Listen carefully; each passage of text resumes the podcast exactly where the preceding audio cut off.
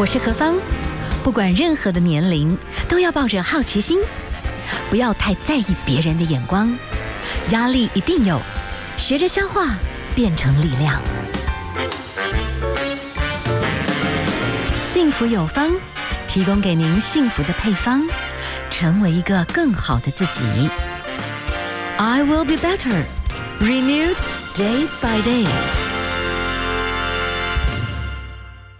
迎所有的朋友们再次回到我们幸福广播电台。下午三点到五点的幸福有方节目，好，今天第二小时呢，我们刚刚提前的预告了哈，其实就是我们的王心莲姐姐来到我们的现场。那好，因为在直播哈，何方聊悠悠生活记，可是呢，因为为了疫情的需要。可是我们今天很有默契耶！对呀、啊，我们看我们两个真是不得了。我们现在穿一模一样，我们真的没有事先说好哦，没有哦。这是不是某种疫情，大家一种心里面的感觉，就觉得就是真的是一个黑白很极端的那种，而且很很纷很战斗的那种心情哈。黑呢就是这个疫情，然后白就是我们要努力 fighting，就是那种心情，我们就穿起来了。是，哎，这都是某种 sense 的感觉。好，我们今天其实都是穿那种黑白格子的衣服。对，好，王心莲姐姐，我们近期在中国大陆其实非常流行那个乘风破浪的姐姐，哈，那个综艺节目，其实您的人生也是非常的乘风破浪，哎，蛮好玩的。这样讲好了，现在回想起来可以讲好玩。提到王心莲呐，很多朋友们哈，我们的听众朋友很多其实对民歌是非常喜欢的，是那《风中的早晨》。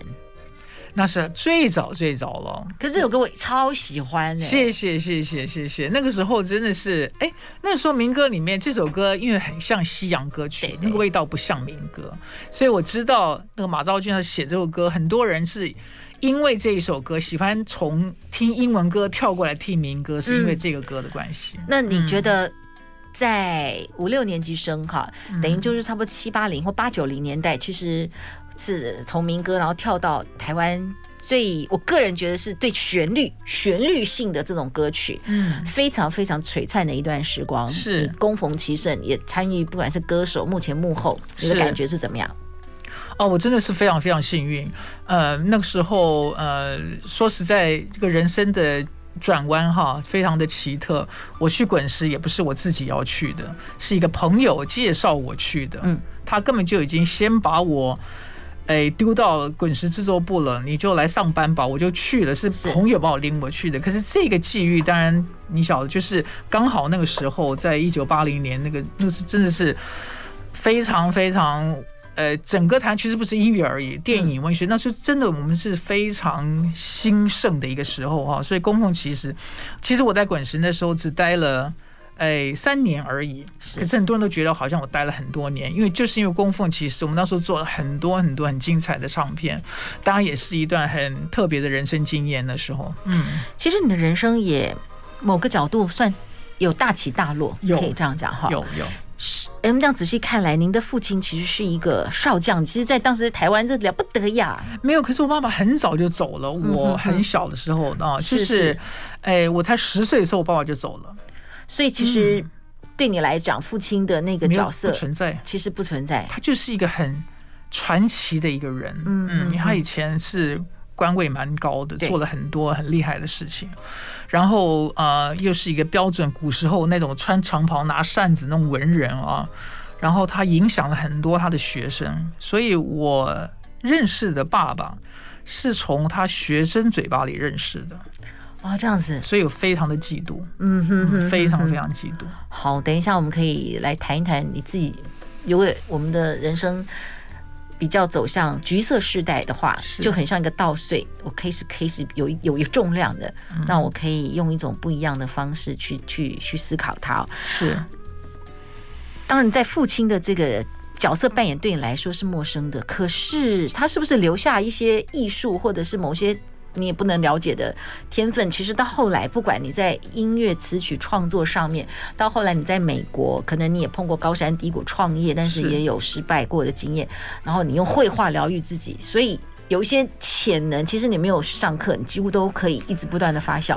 到后来我才感觉到，我觉得我跟我爸爸最近的连接是写字，嗯，那个一某种艺术的 sense，尤其是字，对，因为我爸爸的书法的字写的非常漂亮，嗯，嗯，然后我爸爸以前的钢笔字真的非常非常棒，就是那个时代的文人，他的钢笔字非常漂亮，然后所以我也没有认真学过书法，可是我对书法、对文字，我自己喜欢写字的这个东西，我觉得是跟我爸爸非常直接的一个节点。是是是是，我们今天访问到的哈，是我想只要是民歌时代。当时对《风中早晨》会觉得哇，这首歌很很喜欢，然后反正就是你觉得就是四年级、五年级的同学吧？对，没错。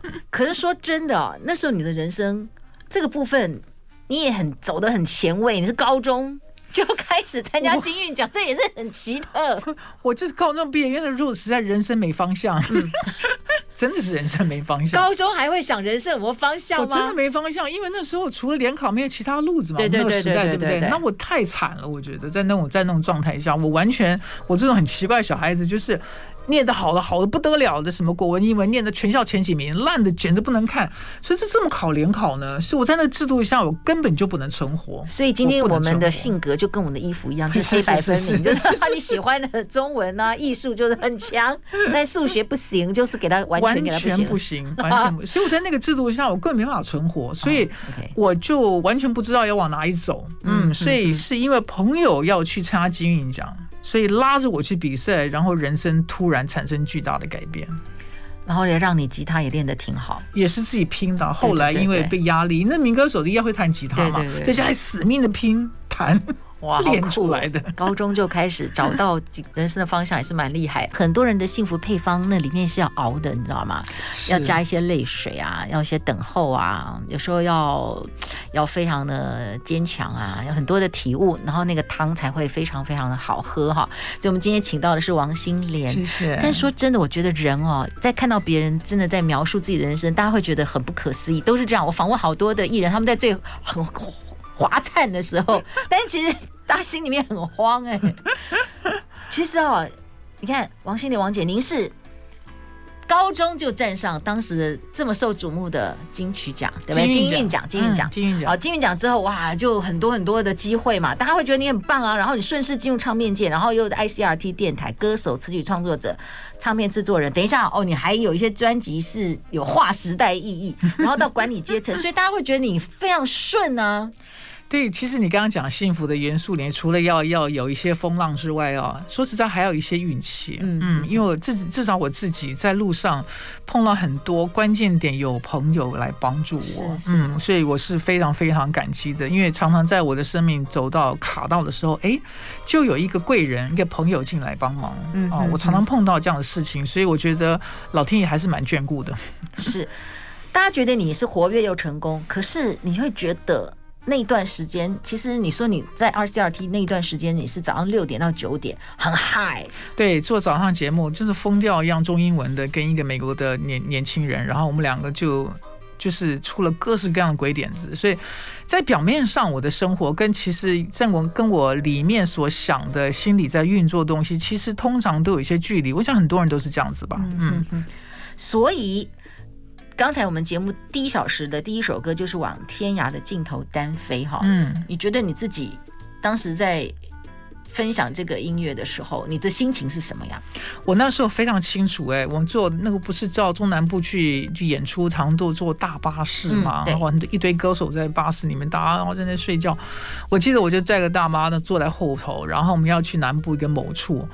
然后，因为就是那时候已经决定要离开台湾了嘛，哦，然后就出现了一个画面，我就出现了这一句话：“往天涯尽头单飞。”我就出现这个画面，然后这个文字就出来了，好酷哦！然后，然后我就觉得说，嗯，这个画面很对我，因为我看的那个巴士一直往前走，就好像感觉自己在路上要走，就是好像我不晓得去哪里，我就一直驶向一个世界尽头一样。所以那时候很清楚，在这样路程，我觉得，我觉得。想到这句话，我就批发就把它写下，在路程中就把它写下来了。然后回去以后拿给华娟，华娟再做一些修改，就变成我们这样歌词。所以它是一个非常的清楚的画面。嗯嗯嗯，所以那首歌其实很多的女性朋友，其实如果你在人生刚好真的有一个关键，你必须勇敢，然后你也觉得不用想那么多了，就出发吧。我觉得那首歌可能在五六年级生里面，某些时候某种女性的心情应该是是是。我在国外时候，好多朋友跟我讲说，都是到国外留学的，对啊，到定居的。这这个专辑陪了他们很多很重要的一些时间。那样好，今天我们来谈的是呃，王心凌王姐你的创作人生。但是我觉得人生如戏，你有没有发觉有时候回过头来，那个戏剧性比想象中还要大？对，然后呃，自己在很里面的时候，呃，看不太清楚啊，呃，但是走出来后再看的时候，就有不太一样的风景啊，我觉得你看现在。三十年以后，往天涯尽头单飞，其实我就回来了啊！回来后再开始慢慢来反刍，想过去很多很多的事情，嗯，感觉真的不一样。嗯，三十岁那年哈，那时候其实大家会觉得你真的是斜杠人生、斜杠青年的第一代，对不对？真的是 歌手、词曲创作、唱片制作人到管理阶层，然后还做广播节目，很嗨这样。然后你决定、嗯、还出了书，对，还出书 啊，然后还去做宣传，对不对？分享。那你就辞掉台湾所有的工作，到美国去去追求什么？然后，但是后来那那这三十年，其实又是另外一个。嗯，乘风破浪的阶段是，我觉得我个性里面有一个部分，我不晓得是好是坏，我就是呃不念旧，我不会很念旧，就说不念旧的意思是说不说朋友，就是说我对于一些人生的一些经验，我不会放不了手，嗯，然后我就觉得我对新的东西，就是我一直想要。把生命往前推，我一旦卡住的时候，我就要想尽办法突破。我我生命一定要往前走，嗯，所以这有一个很奇怪的动力，就觉得说，当时我觉得我虽然表面上做了很多事情，但是事实上内心里觉得我是卡住的。尤其做一个创作人来讲，那时候我觉得我的创作东西一直在 repeat 我自己而已，嗯嗯。然后我觉得我那时候已经三十岁了，如果不不出去的话，你就不要出去了。哦，太晚了，所以刚好有机会。那时候我在台湾认识我的前夫，那时候我们还没有结婚啊，才刚刚在一起没多久。然后他哎要回美国去了，我很想说哎，那这个机会我就试试看吧。其实我没有，我根本不晓得要去待多久。我们家里还说你就去试试吧，不行啊，几个月不行就回来，没什么，没什么大不了的，你就去看看吧。我说哦，我觉得我就这样子去看看，就一看看了三十年。哦。好，那后来当然在三十年，其实回想起来也也有很多经验跟打拼。你们有创业和开多媒体的公司，那生下女儿，然后在跨国婚姻公司经营的当中，其实也有很不容易的状态。好，有几个 get point，就是当你回去整理了哈，你你觉得呃婚姻不容易，你曾经的文字是说你们发现彼此都在坠落。你看我，我看你，但是我们互相救不了彼此，束手无策。为什么？好，那个是真的很可怕一个情况。嗯、呃，我觉得我们两个其实，我我一直觉得说，其实我认识我前夫，我们两个之所以会在一起，很重要的原因是我们在二三十岁的时候花了很多的精神追求个人成长，就心理上的成长，嗯、所以这方面好像像师兄妹一样啊，就两个就非常的契合。那我觉得我们就像是两个这种，好像对。对现实生活里面的很多的考验，没有经历足够的两个这样子小孩子啊，然后开了公司以后呢，呃，那时候很冲啊，创业。但是在开公司的时候，其实我们就知道说，我们两个在个性上有有些部分是有冲突的哦，是不是很合适的？嗯，但是因为基本上本质上，我们对对方是因为走过非常特别的心灵成长路，所以对对方是呃是非常的尊重的。嗯，但是那时候已经出现状态了。但是我觉得，就人生就像有时候走走走，你突然就走到一个黑洞里面了哦。就是我小孩子生出来以后，我先有。很严重的产后忧郁症，嗯，那个就很糟糕了。然后我我的，然后那时候我前夫，然后他工作上也产生困境，要看换工作换了换不过去，所以那时候就突然在情绪上、感情上、家里的生活上、物质上，全部一切都崩盘的状态。所以我们两个一直往下掉。然后我们就我所谓刚刚形容，就是说在那个困境里面，我们。在那么大的人生考验里面，我们发现以前所学的一切的心灵、所谓个人成长的东西都不足以来支撑我们两个。嗯，所以我就看到他往下掉，在挣扎。他希望从我这边得到一些 support，可是我给不出去，因为我自己也在黑洞里面，所以就在两个就不停的往下坠。但是看着对方。完全没办法救对方，这是以前我们不太会发生的事情，因为我们非常能够沟通，所以那个就是有时候人生不能够解释，就是所有的灾难都在同个时间发生，然后你发现你没有能力去去去解救对方、解救自己的时候，你就不停的往下掉，所以那真的是一个呃很不可思议的人生大转弯。嗯，所以你的婚姻带经过了十几年，你们十三年。决定就是互相。祝福，对，那个真的是很奇特。我回想起来，因为因为说实在，我的女儿非常非常的棒。那当时在怀，等于我们的婚姻到后来，我们最棒的事情是不仅成长，然后我们有这么好的一个女儿、嗯、哦。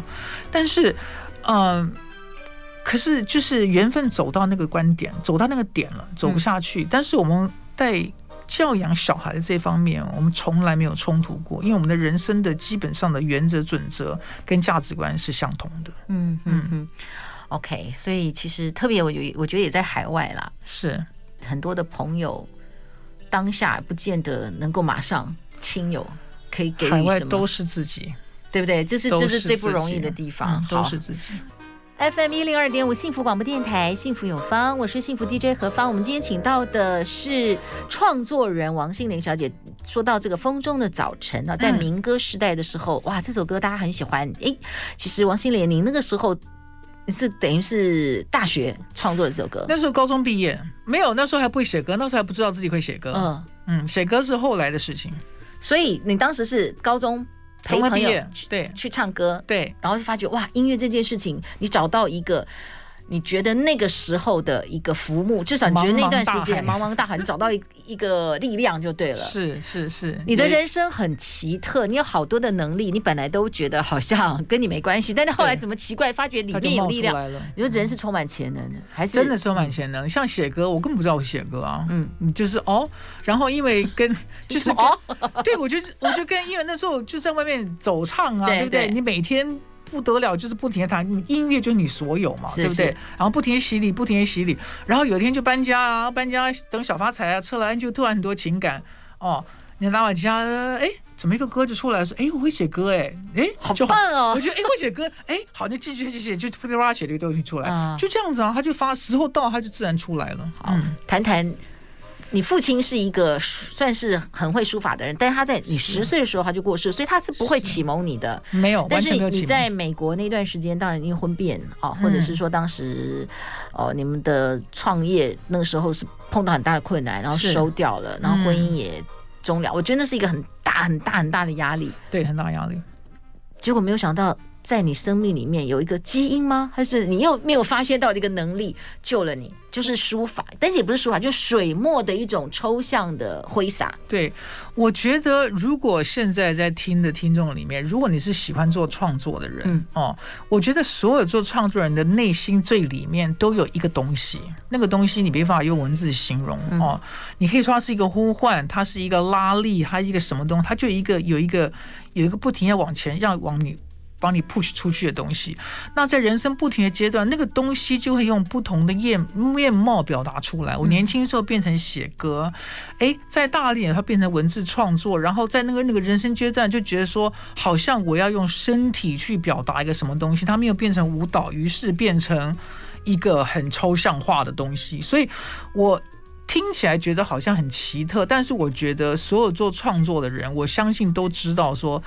当你内心那个东西在呼唤你的时候，你就有东西会会产生一个当时最适合的样貌会出来。往天涯尽头单飞三十年之后，王心凌，你要陪伴妈妈，你现在在台湾，是，是那你怎么去把你的那个很奇特的，借着水墨艺术，嗯、然后你觉得它是一种让人可以啊、呃、探索自己的这种方式，你用这种方式。来授课，可以这样讲，对不对？对，我在教课回来后，就等于在在美国自己玩出来一个很有趣的一个东西，嗯、我觉得我可以回来分享哦。它就是开发你的直觉，你的你的创造的潜能，而且来上课人。不要不用有任何的这个艺术的训练，就像我一样，我都是自己突发而而而生的。然后那个环境里面，就是大家可以。呃，经有一些活动，然后你也拿了毛笔，会把自己弄得很脏哦，做一些你根本没办法想象的事情。你最后会带一个作品回家，会觉得说，原来我也可以东西做得出来，而且过程一点都不难不复杂。呃，所以它根本不是一个所谓的画画课，它其实跟画画无关。嗯，嗯，我现在不用讲很多，因为过程真的有点有点奇特这样的。啊，嗯嗯呃，所以这个最终的意思就是希望能够打破对艺术创作这种框架，因为我们。在台湾长大的孩子，就是在艺术创作里面有很多对与错的包袱。我很怕做错，我有没有做对？哦，那老师跟我讲的，我是不是完全符合？所以这个框架在里面都完全打破。OK，这也是你自己当时在这个。嗯，艺术的这个领域里面，你的那个 energy 里面，你觉得对你来讲也是一种自由，很重要。那时候我打破了框架，当然跟现在框架不一样。可那时候很大动力就是我要把我脑袋关起来，我要把我理性的思考完全关起来，完全用直觉性的东西来来主导我的创作。那个是一个非常疗愈的过程。我们幸福广播电台啊，很多的朋友们常常就觉得，哎，他收听，因为有很多当时很经典重要的歌曲，他们听了很多，然后又觉得很开心。好，其实。其实你曾经在你看九零年代那个时候非常棒的一个华语流行歌曲，特别是旋律，因为我觉得到两千年之后，因为手机，大家很多声音会压缩，你要纯听很很有旋律的音乐，其实没有像之前那么感动，所以节奏就流行起来。所以那个以旋律来讲，最美的是九零年代。有一有一张专辑，现在应该也是应该算很特殊的音乐经典，对不对？那是八零年代的了。那个是你和齐豫一起共同制作，然后目前是台湾第一张出版。贩售的实体 CD 是那个之前是卡带跟大的唱片。哇塞，好，这个是由您作曲来介绍，这个是潘越云的一张专辑叫《远方人》。呃，不是，就是回声专辑，回声，回声就是三毛的第十五号作品。是是，那我跟齐豫制作，然后齐豫跟阿潘演唱。那里面有一首歌呢，呃，叫《远方》，就是我当初非常非常幸运，就是用陈姐的词，然后我写的曲子，在这张专辑里面，我写的这一首歌是阿潘唱的，叫。到远方，所以这张专辑是你们一起共的，就是一群人，对，就是我们四个女人，对，对不对？但是这张唱片就是三毛姐的故事，一生的故事，然后里面集结了非常多当时的作词、编曲、作曲，这不是作词，所有的作曲人，然后编曲人就是。风云聚集哦，那做了一张这样子很不得了的专辑。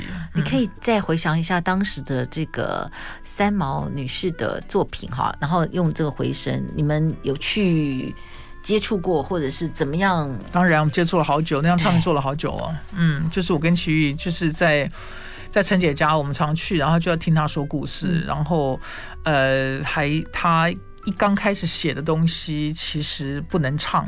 因为他没有写过歌词，嗯、所以我们还请陈杰去改歌词呢，简直不得了。我们但全世界只有我们两个跟他讲，对不起，你回去重写。全世界只有我们两个人叫他去重写。我的天，就他就很认真，像做功课一样，就把歌词做了一些重写哦。所以跟他接触很多，陈姐。所以那时候我还跟陈姐有一个特别的友谊。嗯、我在别的节目聊过这个事情，我跟他就开始书写写信。哦，然后陈姐是第一个人鼓励我要不停的写作的人，嗯，嗯，因为在这工作里面，他看到了我对文字的敏感度，哦，所以我非常非常的感动。所以因为这张专辑，我跟陈姐还有一个，我还留着他的信，我都还留着。是非常非常感动。嗯，OK，我们今天访问到的是王心莲。那么在她的创作还有制作的专辑当中啊，这首这张啊《回声》应该也是绝无仅有的一个作品，就是那个时代的不会再发生了。对，我们来欣赏的是潘越云的这首《远方》。FM 一零二点五幸福广播电台，幸福有方提供给大家幸福的配方。今天何方邀请到的是创作人王心莲老师，我们称老师是因为他的资历真的值得称哦。他真的在所有的不管是词曲创作或者是专辑的制作，其实，在某一个时刻，那些交集加起来，哇，很很有重量哎。说真的，那个时候就是真的很幸福的赶到那个时代，嗯，然后又碰到滚石唱片，那时候就。没多少岁就经历了很多很幸福的事情。嗯，所以呃，刚才这个回声的专辑，我们还听到了三毛姐的声音讲话。对，那专辑里面有几段她的口白。所以这些都是你们帮他们规划设计。然后那时候你才二十五岁，我才二十五岁。嗯，哇，那个时代真是太不可思议了，充满神奇，是不是？真是太幸福了，我们那时候。然后据说这张专辑啊，《回声》其实就已经有这种女性的一种回声在里面。对，因为是大家对呃。三毛，三毛陈姐她的故事都打得很熟，嗯，所以第一次用有声的方式把他故事讲完，这是一个很全新的经验。以前都是看他的书嘛，嗯，对不对？所以他是第十五号的他的作品，是一个有声作品。所以我们在讲，其实就把他的故事，把它全部把它压缩到一张专辑里面。嗯，哦，所以他的文字的魅力没有办法逃避的，所以他要讲也是他自己写的稿子。嗯，所以她。这个里面是个整体的一个这个陈姐一生的这个故事的呈现。我觉得当时的老板也是很疯狂，但是我觉得他相信你们对于女性的这个部分的成长的那种探索的勇敢了，所以他就真的信任你和齐豫去合作了这个作品嘛。那后来等一下我们会欣赏一首歌曲，也是催生了张艾嘉小姐，那时候也是天后级的，哎，他就接受。对，希望你帮他做专辑。对对对，我好不容易喘口气把回声做完了，就啊喘口气，然后没想到张姐从非洲回来的时候，因为听上听上专辑从头听到尾，她听得非常非常感动，就觉得说，啊，她是一个非常喜欢用新人的提拔新人，然后她她现在还是这样，张姐。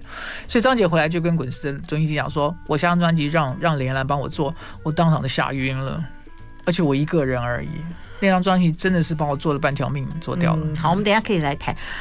在我们节目里面，其实我们邀访到很多的女性，其实我们都是在谈很多女性经历人生的高山低谷，一定会去淬炼出一些想法。但我觉得老天有时候给我们一些礼物，可能化妆的祝福是在某一些压缩的过程。可是好，看到好多好多人的过程，其中有一句话，我还真的是鸡鸡皮疙瘩。嗯，我觉得你有一个。老天爷给你好棒的理由是你的女儿哎，对，而且是在这么辛苦那时候，我不跟前面讲了，在一个人生掉入黑洞里面，结果老老天给我一个这么棒一个小孩子，所以这个人生的面貌真的是不得了。嗯，你的女儿曾经跟你说，她才十六岁，她说：“妈妈，如果你找不到爱的话，就先去找你自己吧。”你听了以后你，你你你没有落泪吗？或者 shock，或者是想跟她拥抱，或者是想？问他，我跟我女儿之间的关系沟通讲讲话，就是这是一个好像很自然会发生的事情。嗯、但是他这句话讲，当场真的是有电灯泡亮起来，我还特意把它写下来，把它画下来，画在两个那个板子上，把它放在墙壁上，我觉得非常非常重要。他的提醒，我就去做这件事情了。我女儿在我她两岁的时候，我怎么开车？那时候就是婚姻最不幸福的时候。她开车坐在我后头，才两岁多，她突然就完全。没有任何前因后果，突然就问我说：“妈妈，你自由吗？”我当场的两岁，两岁，我真的没有在骗你。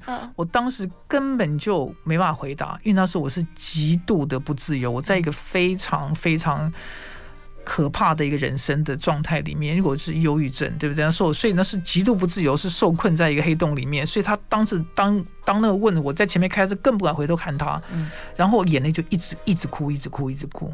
这是他两岁而已。嗯，那你现在和你的女儿是什么样子的关系？非常非常亲近关系，她什么都会跟我谈。嗯，呃，嗯、然后啊，她、呃、现在刚刚刚刚离开学校，就是大学二，嗯，结束啊、呃，马上升大三，暑假以后，嗯、呃，我们什么都谈。嗯，她是一个对自己的呃。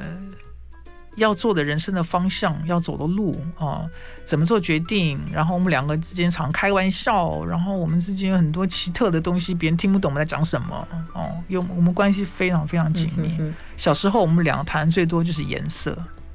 哇哦，嗯，我们谈颜色，颜色是有情绪的，对我们两个讲，所以我们常常会讲颜色。嗯，常常一早上起来说：“哎，你今天的颜色是什么？”然后我哎，我想想哈，我的颜色，他的颜色，我们就知道他今天的心情是怎么回事。所以，我们之间非常多很奇特的对谈，别人都不知道我们在说什么。嗯，那你觉得，就是你有一个这样子的一个女儿，那么她对她自己的人生，或者是她自由吗？这个部分你会去在意吗？我不会在意，因为我觉得她，她一定有她非常清楚她自己的想法。嗯，这个部分是你给她自由，所以她在那个环境成长，自己拥有的还是？呃，我想都是一起吧。嗯，哦，他小时候真的就是有有点蛮特别一个小孩子的。嗯，他自己的思绪很清楚，就算他在很混乱的时候，他也会极力努力要把自己走出去。他很小的时候就会这样子。嗯。好神奇，但我没有办法学习，非常非常奇特的小孩子。OK，但真的就是一个很很很棒的礼物哈，嗯，真的非常。我们等下欣赏一首歌曲，那天我们谈了一夜生活，这首歌其实我非常非常的喜欢哈，谢谢谢谢。它是不是主流对我不重要，但是这首歌就是一首好听的歌曲，它有故事的，然后我觉得好神奇哦。张培仁先生他他跟你这么。这么小就认识了，是我们高中时候就认识了，就是在一起在一起，不是谈音乐，就是，完全不是。那时候就是，哎呀，那时候就是一堆野孩子，大家在一起玩，做很多疯狂的事情。嗯，所以进了滚石后，我们就是完全是哥们儿一样。对对对，现在不常见面，可是根本就是非常亲近的朋友。嗯，那个就那首歌呢，因为张艾嘉的专辑《你爱我吗》，就是每一个。啊、呃，每一首歌很多都是用女字旁的她开始，它是一个散文专辑，那时候很大胆，因为我很喜欢散文，所以我们就决定跟张姐做个散文专辑哦。然后这首歌，所以很多的歌词都不像歌词，歌歌名也不像歌名，像这首歌是她。谈了那一夜，他谈了夜生活。我真的是跟张培仁在安和路的一家店，我现在不记得名字了。我们谈到很晚很晚，谈了很多那种在滚石的时候，谈了很多很多自己生活的一些抱负、一些想法。所以歌词里面讲的每一句话，都是我那天晚上离开以后心里很感动所写下来的东西，非常真实的。我觉得你现在还愿意紧紧抓住每一个生活的那种背后的那种热情吗？哎，我觉得我会，我我呃，虽然人都会情绪上有高潮低潮哦，而且我现在。因为我在我自己脸书的呃我的粉丝页上，我每个礼拜都会有文字哦，我有我的文字创作一些音乐东西，所以我变成现在创作东西比较集中在文字。因为我妈妈身体不好，所以没办法去像我以前那样画画，我就是必须先中断一下。但是因为做文字创作，所以你会特别的做很多的思考，对人生的想法，很多很多的东西，跟自己的内在有很多很多的交流哦。所以我觉得这个过程对我来有时候是很辛苦，但是我觉得是非常珍贵的一个状态。OK，现在回来台湾。湾一年多哈，那台湾变化很多吗？诶、欸，也还好，因为其实我离开三十年，每一年都大概有回来一次，嗯，所以我没有整个断掉。虽然回来时间都很短，我没有整个断掉哦。可是回来，我觉得呃，有有一些改变，当然是有一些改变。嗯、呃，我。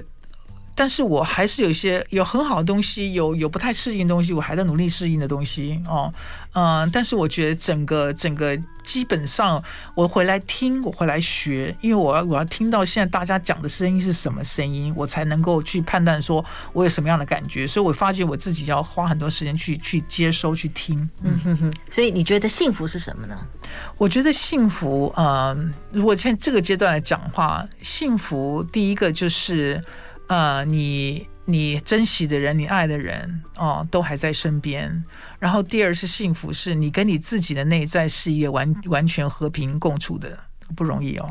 跟你自己内在能和平共处，是最深是最深的幸福。那你曾经在努力过程当中，你觉得你有曾经某部分和解了吗？不是曾经，我现在还在继续努力。太棒了！我觉得一个愿意检视自己，然后。我觉得人不一定要 everything is okay，对，不用不用，因为不可能，不可能。但是就是认识自己，然后就是一直努力前进，这就是一件很很勇敢的事情。是，今天非常非常荣幸访问到了是生活艺术家王心莲老师。今天最后这首曲子就是他曾经制作了张艾嘉小姐的专辑当中一首非常好听的歌。那天我们谈了一夜的生活，非常谢谢王姐跟我们的精辟的分享，谢谢谢谢，愿大家幸福平安。